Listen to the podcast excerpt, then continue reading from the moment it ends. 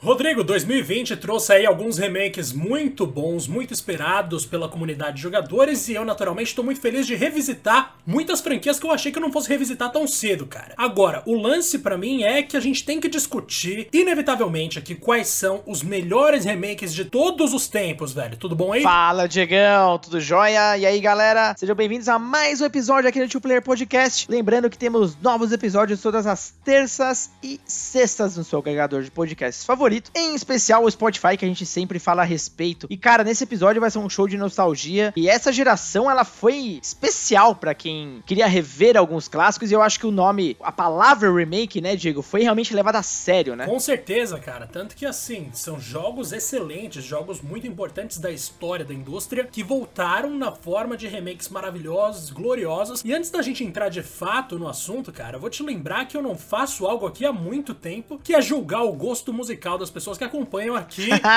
os nossos saudade, episódios, hein? mano. Pô, a gente tem que fazer isso sempre que é possível, né? Então, eu vou falar para você aqui de cara o seguinte. Vamos lá. As pessoas que ouvem aqui o Two Player Podcast 1 também ouviram nos últimos 28 dias Dua Lipa, Green Day, Imagine Dragons, The Beatles. Nossa, por que, eu falei o D?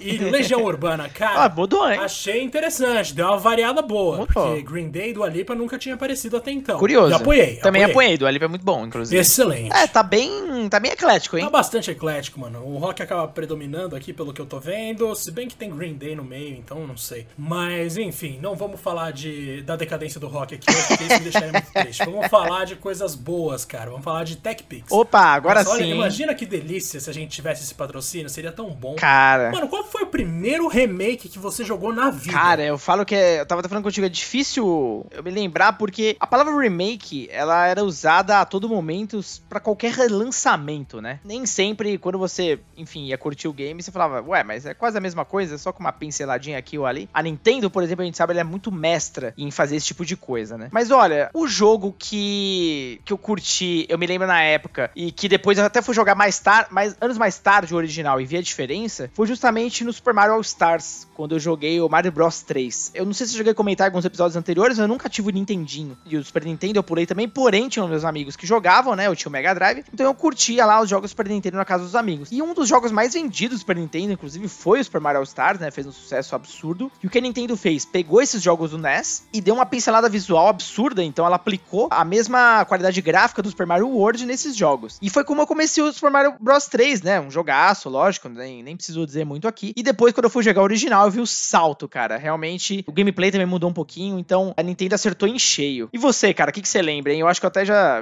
denunciei minha idade aqui. Puta merda. Mano, não, relaxa. Não tem nada de errado com a sua idade, cara. Inclusive, você é um senhor muito experiente. Agora, eu vou te falar que, assim, a primeira coisa que eu joguei, motivado pelo fato de ser uma recriação, ou seja, que eu tinha plena consciência que eu tava jogando um remake, foi nada mais nada menos do que uma franquia que eu vou citar muitas vezes aqui hoje, porque tem bons e maus exemplos dentro dela, Resident Evil 1 que inclusive foi o primeiro remake a receber uma versão HD, eu acho, porque existe o Resident Evil 1 HD Remake, que é nada mais nada menos do que o remake do Resident 1 para PS4 que está disponível, eu recomendo para todo mundo.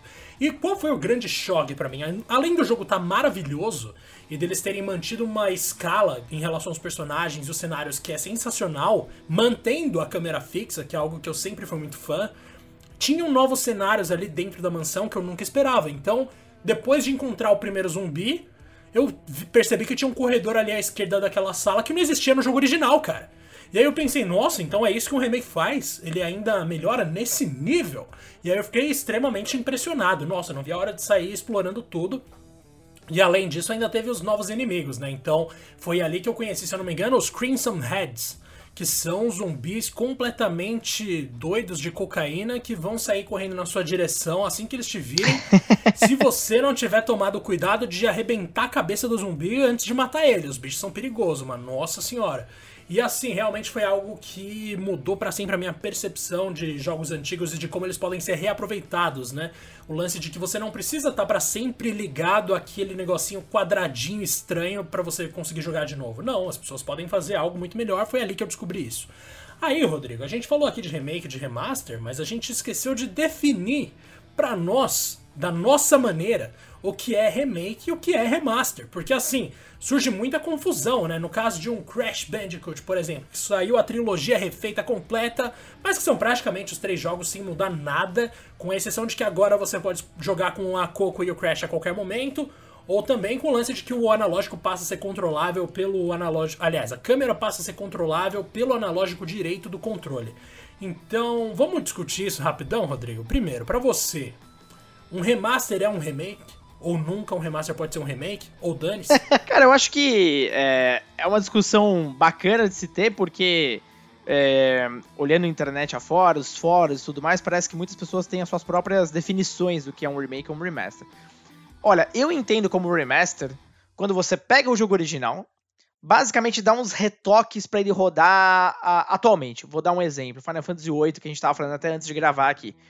A Square basicamente pegou o, o jogo original do Play 1, deu uns retoques visuais para ele ter um, né, uma, uma, aparência bacana em TVs da, da, da, atual geração.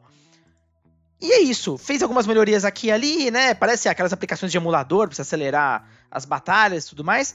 Mas assim, em essência, é exatamente o mesmo game. Você não tá jogando algo comparável ao que é lançado naquela máquina em questão. Em relação a remake, eu vejo aquele esforço maior da desenvolvedora de, obviamente, manter a essência do jogo original, mas refazê-lo. E quando eu falo refazê-lo, você pode refazê-lo de diferentes formas. Por exemplo, o próprio exemplo que você deu do Crash agora. O visual do jogo é completamente novo, é espetacular, a par de tudo que a gente está vendo na geração atual. Mas a essência do gameplay, por exemplo, é quase a mesma, são pequenas melhorias aqui e ali. Mas você não pode tirar o mérito de que a empresa realmente refez o jogo de alguma forma, né?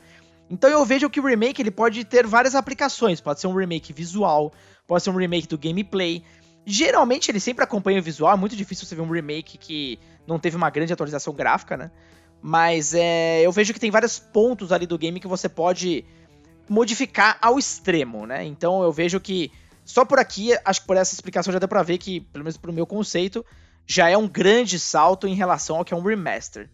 E para você, cara, você concorda comigo, discorda? Que, que, como é que você enxerga a diferença dos dois? Cara, eu vou concordar 100% na real, inclusive acho que então podemos usar a sua definição pra gente falar sobre os jogos que vão aparecer aqui eventualmente. Então a gente Opa. vai manter o foco realmente em remake, seguindo a definição do nosso queridíssimo Rodrigo. Perfeito. E não vamos falar aqui de remaster dessa vez. Por que, que a gente tá fazendo isso?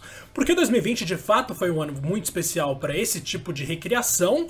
E, cara, recentemente saiu um joguinho aí, que eu não sei se vocês manjam o que é, mas se chama Tony Hawk's Pro Skater, que não é nada mais nada menos do que uma das franquias mais bem avaliadas de todos os tempos, os dois primeiros jogos especificamente. Então, assim, é algo muito interessante o que eles estão fazendo nesse jogo. Eu tive a oportunidade, por enquanto, de jogar só a demo. Mas, Rodrigo, você chegou a jogar, né, se eu não me engano. E aí, como é que tá esse Tony Hawks novo, mano? Tá tão bom quanto eu acho que tá com base na demo? É um negócio meio repetitivo? Eles acertaram, eles não acertaram? Você tem alguma visão aí a respeito disso? Cara, esse remake tá espetacular. Eu, inclusive, obrigado Activision, né? Recebi o game aí através deles. E é impressionante, né? A Activision ela tava derrapando na série faz há muitos anos. O Tony Hawk 5 mesmo foi um exemplo claro. Basicamente, naquela época, né? Se imaginava que tinha decretado a morte total da franquia, né? E a Activision enxergou que é preciso voltar muitas vezes no passado para você tentar resgatar e ir para frente. Então, o que, que, a, que, a Activision fez? Em vez de inventar moda, ela pegou justamente o combo perfeito Tony Hawk 1 e 2 como o Diego bem disse, eu tô até com a Metacritic aqui na minha frente.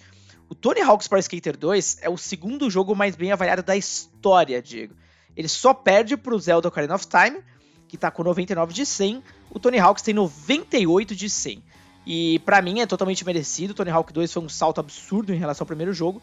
E essa coletânea, esse remake, ele pega, junta o conteúdo desses dois games, adiciona uma porrada de extras, mas muita coisa mesmo. E o mix que eles fazem dos conteúdos dos dois jogos, a possibilidade de você, através de um menu, selecionar as fases de cada game, os próprios desafios, tem modo online também, tem modo de criação de pistas que você pode compartilhar com outros jogadores. Deu um sangue novo e eles atualizaram o gráfico, ainda que não seja um visual, uh, nossa, entre os melhores da geração, ele funciona. E é impressionante como isso revitalizou a marca, né? É, não à toa, só tem se falado nele, ao menos no, no mundo de esportes, né? Inclusive a gente teve a, a música do Charlie Brown lá dentro, foi uma puta movimentação interessantíssima. E mais uma vez prova, né, Diego, que nostalgia vende e vende pra caramba, velho. Vende demais, né? Nossa, e bem que você falou do. Nossa, nesse momento em que a gente tá gravando aqui, eu preciso compartilhar isso e vai estar tá no nosso episódio final. Passou um vídeo do Shrek que eu não esperava, cara. Então eu acabei perdendo completamente o meu raciocínio por alguns segundos. e de fato, mano, nossa, mas aí eu tô pensando agora, calma aí. Tony Hawk's Pro Skater se encaixa no nosso conceito de remake ou no nosso conceito de remaster, Rodrigo? Eu fiquei meio confuso. Eu encaixo como remake, porque ele teve toda uma revolução visual. Uh, acho que a respeito de conteúdo, a Activision deu um, deu um belo tapa ali para reunir os dois jogos de uma forma bacana. Ainda que, curiosamente, o gameplay seja a mesma coisa, tá? É, até os personagens, os skatistas, tem uma diferença aqui e ali, mas em sua base é a mesma coisa. Só que eu acho que assim, Diego, não necessariamente o remake ele precisa revolucionar tudo do jogo original. Afinal de contas, muitas vezes, né? O que tá, time que tá ganhando aí você não mexe. É o caso do Tony Hawks. Tony Hawks 1 e 2, e depois o 3 também, eles tinham jogabilidades absolutamente perfeitas. Eu, sério, eu não consigo dar, enumerar um problema na jogabilidade desses jogos. Não precisava mudar. Tá perfeito, tá perfeito. O que a Activision fez foi dar aquele tapa maravilhoso para que ele seja um jogo de acordo com os tempos atuais. Seja visualmente, seja no modo online, que, né, você vai lembrar, não existia naquela época, né? A gente tá falando de geração do Play 1. Então só isso já dá um, um ar novo uh, eh, para esses clássicos absurdo. Uh, a minha vontade de jogar esse game vai ser quase infinita, porque eu vou querer jogar as pistas que os outros criaram, né? O modo online é, vai fazer com que seja uma experiência completamente nova. Então, para mim se encaixa e muito bem, inclusive, viu, Diego, nessa linha dos remakes. Perfeito, cara. Inclusive, eu vou tentar comprar aqui assim que eu tiver espaço no meu cartão de crédito. Por favor. E outra coisa, né? Você citou a música do Charlie Brown com Fisco, que é sensacional. Sou muito fã de Charlie Brown desde pequeno. Hoje em dia, é claro que eu não ouço tanto quanto eu ouvia no começo da adolescência, mas eu gostava bastante. Inclusive, tem histórias muito interessantes com essas músicas. Um dia eu conto por aí. Mas talvez você falou, né, que a Activision ela chegou a perder a mão com a franquia e o Tony Hawk's Pro Skater 5 não é tão antigo assim, a gente viu que não era tão bom assim. Por que será, né, velho? Que a gente às vezes prefere uma recriação de um jogo antigo, de uma franquia famosa, do que um novo jogo. Como, por exemplo, eu morro de medo, eu morria de medo, no caso, porque depois acabou dando muito certo, de Resident Evil 7, porque a gente tinha antes do 7 o 6 e o 5. Aí a gente se pergunta, será que vale a pena continuar a franquia ou será que vale mais a pena a gente recriar as coisas? Porque nosso exemplo de recriação naquela época ali pré-Resident Evil 7 era justamente o remake do Resident Evil 1. E aí com Tony Hawks eu vejo algo semelhante, né? As pessoas não queriam, na real, pelo menos eu tenho a impressão, um novo jogo da franquia. Elas realmente queriam os jogos antigos de volta. Eu fico imaginando se é a trilha sonora, no caso de Tony Hawks, eu não consigo encontrar uma razão para isso e eu queria, na verdade, fazer um apelo.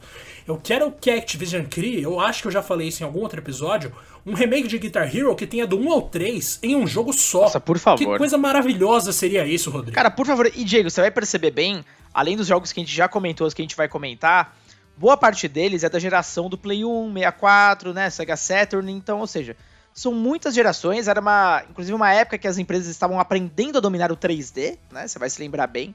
Então, é um momento muito interessante, porque a gente chegou a um ponto gráfico que a diferença dessa geração atual nossa para aquela época é simplesmente absurda, né? São aí 20 anos de, de, de espaço entre um jogo e outro. Então, é, esse salto tecnológico fez com que esses remakes, na verdade, eles fossem muito impactantes, né, Diego? Porque a gente tá jogando talvez agora talvez a visão 100% original dos criadores, né? Graças à tecnologia. É verdade, né? Caraca, eu, nossa, você adiantou bastante um papo que eu ia puxar mais tarde falando de Final Fantasy VII Remake, né? Que eu, depois de ter jogado o remake, desculpa, eu espero que eu não ofenda ninguém, mas eu senti que o Final Fantasy VII original era um rascunho. Então, assim, o remake de fato era o que eles queriam fazer. Claro que com algumas coisas ali, alguns elementos novos que talvez eles nem tivessem pensado antes, como aqueles dementadores. Mas mesmo assim, é algo interessante se pensar, né? Como a tecnologia de fato viabiliza a execução de uma obra com muito mais fidelidade, talvez, ao que era o conceito do artista que pensou naquilo. E, putz, isso se aplica a muitas franquias, né, mano? É uma coisa maravilhosa quando você vê de fato esses jogos alcançando tudo que eles poderiam alcançar. Ou em alguns casos, mesmo que seja algo mais tranquilo, assim. vou citar aqui, por exemplo, Final Fantasy III, que até 2006, Final Fantasy III não tinha sido lançado no ocidente, e, velho, o Final Fantasy III só foi chegar aqui no ocidente por meio de um remake completo que deixou o jogo 3D e tal, tudo bonitinho. Então, além de tudo, o remake ainda tem esse poder, né, de fato, de você não só. Cara, é aquilo que a gente tá falando mais cedo, não só deixar o negócio mais bonito, como mais funcional. Eu, outros grandes exemplos disso que a gente já falou são Crash Bandicoot e Spyro, principalmente Spyro Reignited Trilogy, porque os jogos originais de Spyro tinham a câmera grudada com o controle de movimento, mano. Você não tinha um analógico pra câmera. Esse conceito ainda era muito recente, né? Tipo, o da câmera 3D que você precisa movimentar isoladamente só foi surgir no PS2 com toda a liberdade que a gente queria em todos os jogos. Aí quando você vai jogar Spiral, a nova versão, você tem uma impressão de que é muito mais gostoso jogar aquilo. No caso de Crash, por algum motivo, faz muito menos diferença, talvez por causa de como o jogo funciona e tal, mas Spiral tem muito mais exploração do que Crash, né? Então acaba chamando muita atenção e são dois remakes que eu acho excelentes. Muita gente vai falar que é remasterização, mas como a gente falou aqui, tem novos elementos de gameplay, tem tudo refeito, parece que do zero, tá ligado? Então eu vou manter esse como meu exemplo de remake bom. Ah, e até o seu comentário, Diego, sobre o Final Fantasy III é, é um comentário muito interessante, né? É, eu vejo que muitos desenvolvedores aproveitaram também para dar uma olhada no legado, o que, que nunca veio para o Ocidente, o que, elas nunca exploraram de fato que tem algum potencial, e trouxeram com uma nova roupagem. O Final Fantasy III é um excelente exemplo disso. Outro que é muito mais recente, curiosamente também da Square, é o Trials of Mana, ele foi lançado só no Japão como Senkei Densetsu 3. Senkei Densetsu é o nome da série mana lá no, no Japão.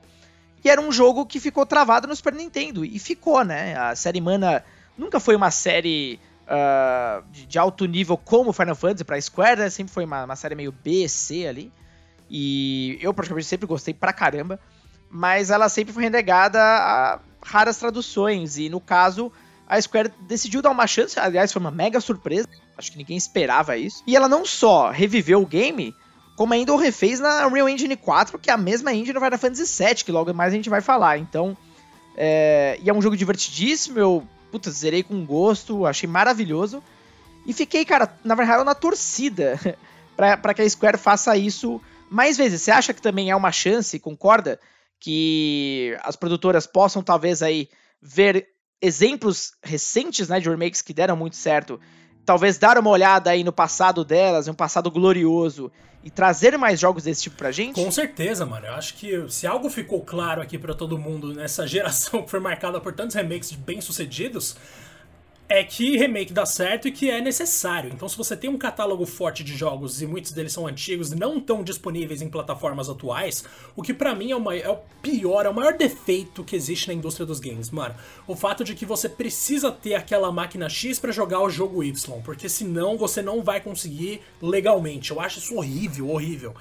Então aí a gente tem o que, velho? Dentro da própria Square, por exemplo, mano, eu gostaria demais que eles olhassem pro próprio catálogo e fiz, refizessem Vagrant Story, que é um jogo que eu acho sensacional, mas que ao mesmo tempo, mano, simplesmente não não dá, eu não consigo jogar aquilo hoje em dia no PS1, eu não consigo.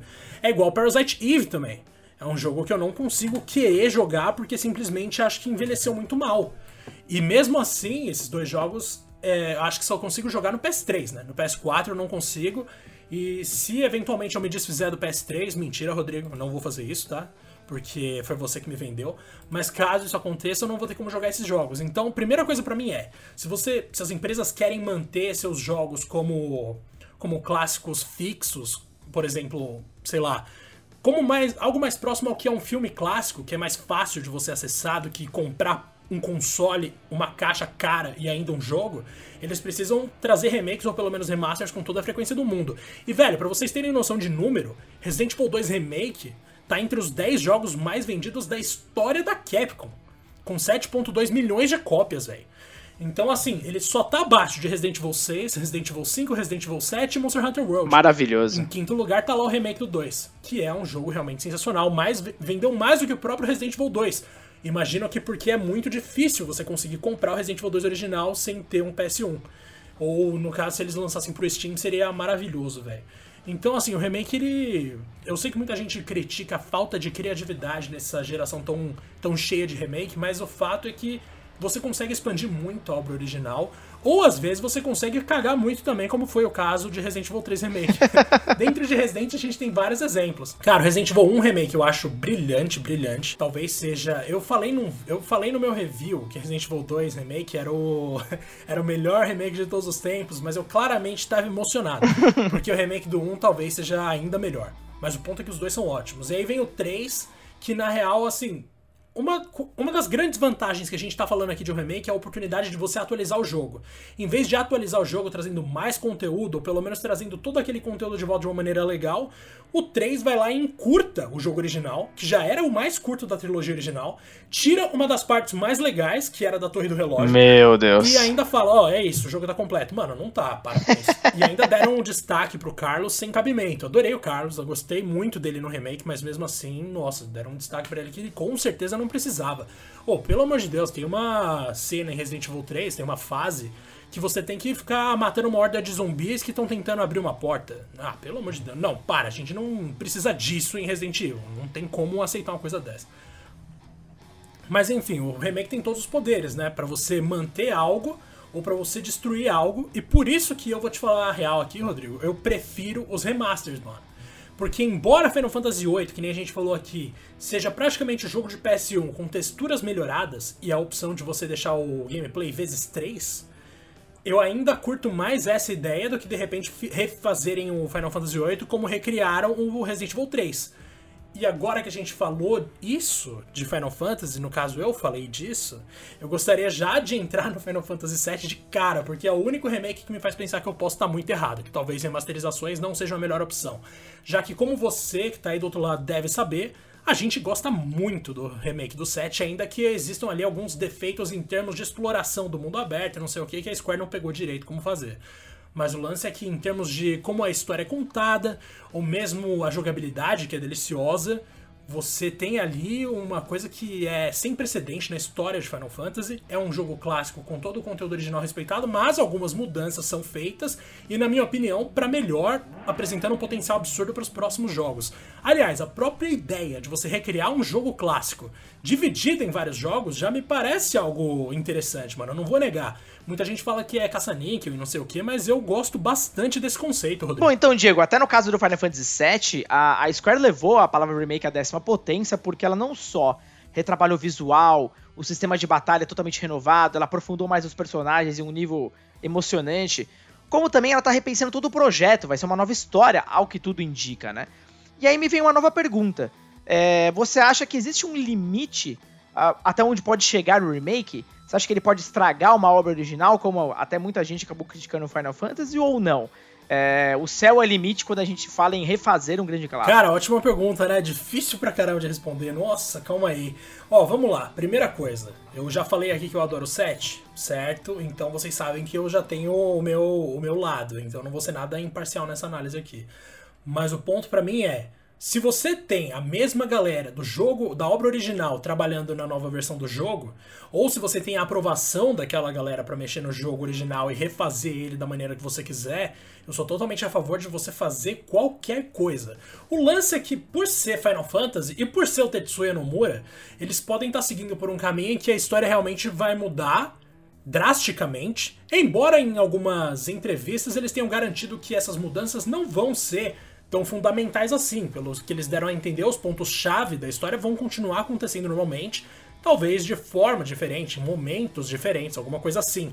O que na real, mano, é muito bom se você parar pra pensar em como toda a mitologia do universo Final Fantasy VII foi contada. Teve muito jogo ruim, porque Final Fantasy VII rendeu vários jogos, não foi só Final Fantasy VII. E assim, aquele monte de jogo ruim, além do fato de que o próprio jogo original de Final Fantasy VII tinha um monte de missão opcional, tornam a narrativa, a construção narrativa muito menos sólida, né? Então você acaba encontrando alguns buracos ou encontrando ali alguns personagens que não foram tão respeitados assim na, na geração desse universo inteiro. No remake eles têm a oportunidade de refazer tudo isso. Mas o que eu acho interessante é que Final Fantasy VII Remake trabalha com uma ideia de nem ser um remake, né? Ele fica, ele fica brincando que ele pode ser uma continuação. Então você fica o tempo inteiro ali, calma, mas o Sephiroth, será que ele tá ligado no que aconteceu em outra linha do tempo? Será que essa é uma linha do tempo alternativa em algum momento eles vão perceber isso? Você tá sendo, você tá trabalhando com essa dinâmica ali o tempo inteiro e é muito interessante. E para mim, pelo menos, cara, foi a melhor maneira possível de você reaproveitar um jogo antigo, porque é mais do que só contar a mesma história. É você deixar ela muito mais muito mais. Não vou falar profissional, mas simplesmente mais. Com, mais condizente, mais coerente. Porque você tem, sei lá. Mano, no jogo original, por exemplo, você nem via a morte do Zack Fair se você não saísse por aí explorando coisa. É cena alternativa. Como uma cena daquela, que explica como o Cloud foi parar em Midgar, é alternativa. Quem achou que seria uma ideia inteligente, mano? Então, o remake ele vem para refazer e retrabalhar em vários momentos, em várias questões que os jogos que vieram antes podem ter falhado ou poderiam ter feito melhor. Então, não consigo ser contra o Final Fantasy VII Remake nesse sentido. O Resident Evil 3 para mim é um exemplo de remake ruim, por quê? Porque ele muda também a história, mas isso em si não é uma questão que eu acho tão problemática. O lance é que ele tira trechos do jogo original que são excelentes o Final Fantasy VII Remake não remove nada do jogo. Eles, você, na verdade, até tem alguns acréscimos ali que muita gente achou desnecessário ou muito, de repente, muito viajado, porque, de novo, Tetsuya Nomura. Mas o grande problema para mim do remake é você tirar conteúdo que, sei lá, que ainda faz sentido, que não é ofensivo, alguma coisa assim.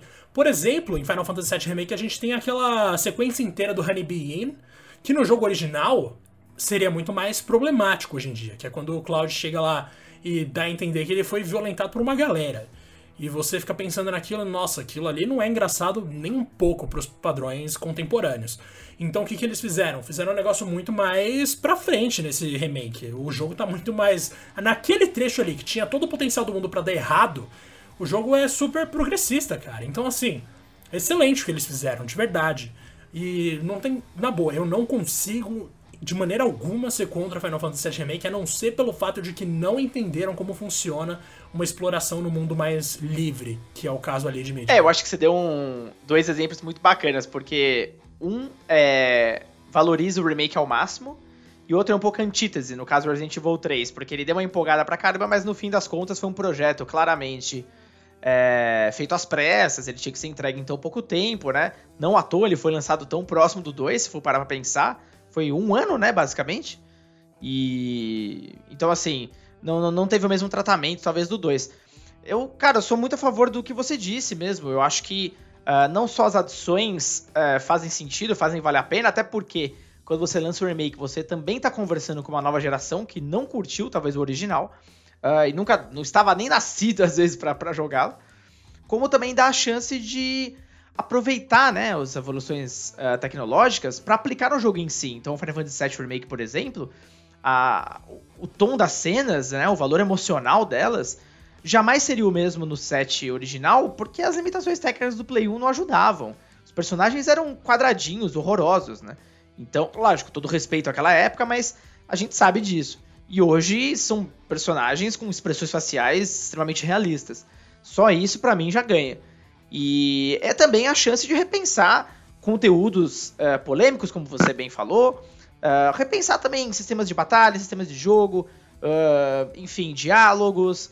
Eu acho que é, é, uma, é uma nova oportunidade de não só revisitar um título que marcou uma geração, como também criar novos fãs, né, Diego? E, e dentro dessa pegada, eu acho que você já meio que respondeu, né? Qual que seria, na sua opinião, Uh, o melhor remake já feito. Aí que a gente vai entrar então na discussão que eu mencionei mais cedo, que é o seguinte: para mim existem dois períodos em que a gente pode definir remake. Um deles é pré-Final Fantasy VII Remake, outro é pós-Final Fantasy VII Remake. Para mim existem dois modelos de remake nesse sentido hoje em dia. Então, dentro do conceito antigo de recriação fiel ao jogo original com apenas algumas mudanças, eu diria que Resident Evil 2, aliás, Resident Evil 1 é o melhor de todos os tempos, ao contrário do que eu disse no meu review de Resident Evil 2, em que eu tava meio emocionado. Agora, a partir do momento em que Final Fantasy VII Remake entra na jogada, para mim o conceito de remake é outro. O que Final Fantasy VII Remake me fez pensar é que a ideia do remake não deveria ser recriar com algumas melhorias, mas sim dissecar a obra original e fazer ela crescer assim no nível que a gente nem imaginava. Então, embora Resident Evil 1 fosse uma recriação excelente, com novas áreas ali do mapa e um pouco mais de diálogo, melhores atuações não sei o que, Final Fantasy VII Remake transformou um trecho do jogo original em um jogo inteiro e para mim é essa, é essa pegada, é esse nível de novos detalhes que eu gostaria de ver nos remakes daqui para frente. Então, hoje em dia, o meu remake favorito com certeza é Final Fantasy VII, mas porque ele mudou a ideia de remake. Ele me fez perceber que o remake pode ir muito além de simplesmente recriar as boas experiências do jogo clássico. É algo que quase que o remake vem para substituir o jogo original definitivamente. Foi o que aconteceu na minha memória, assim, confesso. Eu acho que você definiu bem o remake. Não necessariamente ele precisa anular o jogo original original, mas um bom remake é aquele que faz você simplesmente, tá, deixa o antigo lá na saudade, esse aqui realmente é um troço de outro nível. É, são poucos os remakes que chegam nesse patamar, né, Diego? E para mim, até recentemente eu joguei um que simplesmente eu fiquei assim, basbacado e a equipe de, desse jogo, dessa série, é, é, sensacional como eles conseguem entregar um projeto mega a cada ano.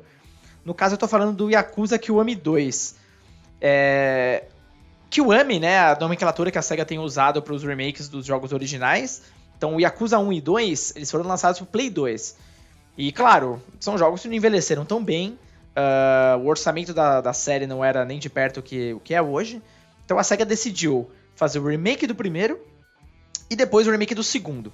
O remake do primeiro é um jogo ok, tá? É, não é grande coisa, até porque se você jogou os últimos Yakuza, nossa, você vai sentir uma diferença grotesca. Cara, o Kiwami 2, eles não só usaram pela primeira vez a engine que foi usada no Yakuza 6, que é um título principal da série, né? Uma engine totalmente nova, lindíssima, e eles aplicaram nesse remake. Como eles potencializaram o jogo ao máximo, adicionaram coisas assim, sem parar, tem muito conteúdo extra. E é aquela coisa, né? Ele faz valer a pena o lance de remake. Eles não só repaginaram o jogo como, como um todo pro PS4, Uh, então, se você já jogou o Yakuza 6, você vai imaginar o que eu tô falando. É um, é um jogo muito bonito. É... Também adicionaram conteúdos. E assim, é impossível, Diego, você voltar pro Yakuza 2 do PS2. Então, isso para mim realmente também é uma definição clara de remake.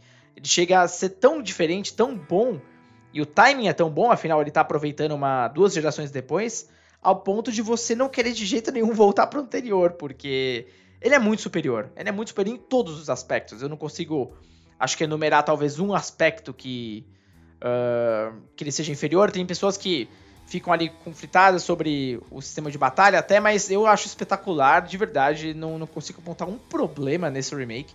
E eu recomendo para todo mundo. Inclusive, a série Acusa tem despontado no ocidente nos últimos tempos. Então, se você tá curtindo agora, cara nossa, você vai pirar. É um dos melhores remakes de todos os tempos, na minha opinião. Realmente é, é um jogo espetacular, Diego. Cara, acho que ficaram nossas recomendações, na real, né? Acho que a gente nem precisa mais recomendar jogo, porque os dois estão disponíveis.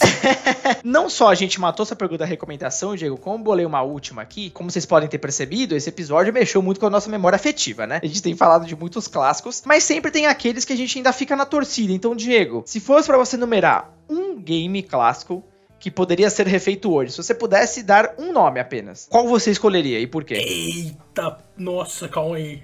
Putz, você me pegou de surpresa real, assim. Eu pensei na dor Mano, aqui, eu tô pensando até agora. Eu vou... Eu já dei alguns indícios aqui, então eu só vou concretizar esses indícios. Se eu tiver que priorizar um especificamente, eu diria que é Parasite Eve. Porque o Parasite Eve é um jogo que eu gostei muito, que me marcou demais na época, que tinha uma história legalzinha e tal, e era um terror bem diferente mas que hoje em dia eu acho injogável. E, putz, eu não tenho dúvida de que muita gente gostaria demais, demais de ver esse jogo. Eu poderia ter falado de Dino Crisis? Poderia, mas esse eu acho que vai acontecer. Então eu vou decidir falar de Parasite Eve porque eu acho quase impossível lembrarem desse jogo e relançarem. Agora, você já deve ter pensado em algum, né, mano? Cara, é foda porque eu pensei em muitos. Mas como eu mesmo ferrei a gente, né? Porque só pode dar um nome, comecei a cavocar na minha memória aqui vários clássicos, vários clássicos e. Bom, eu vou em um nome que, infelizmente, eu tenho quase certeza que não vai rolar nunca, porque depende da SEGA e depender da SEGA para algumas decisões é um pouco complicado. Mas eu amaria, eu amaria de paixão ver um remake do Phantasy Star 4, cara. É, o Phantasy Star 4, pra mim, é de longe o melhor RPG do Mega Drive. E um dos melhores RPGs daquela época, inclusive. E a série, naquela ocasião, para quem não sabia, porque muita gente acabou conhecendo pelo Phantasy Star Online, era um jogo de RPG em turnos, com histórias muito boas, personagens espetaculares. E uma série muito inovadora, inclusive. E o Phantasy Star 4 foi o último, né? Nessa pegada. Infelizmente, passou batido depois por todas as outras gerações, passou batido pelo Saturno.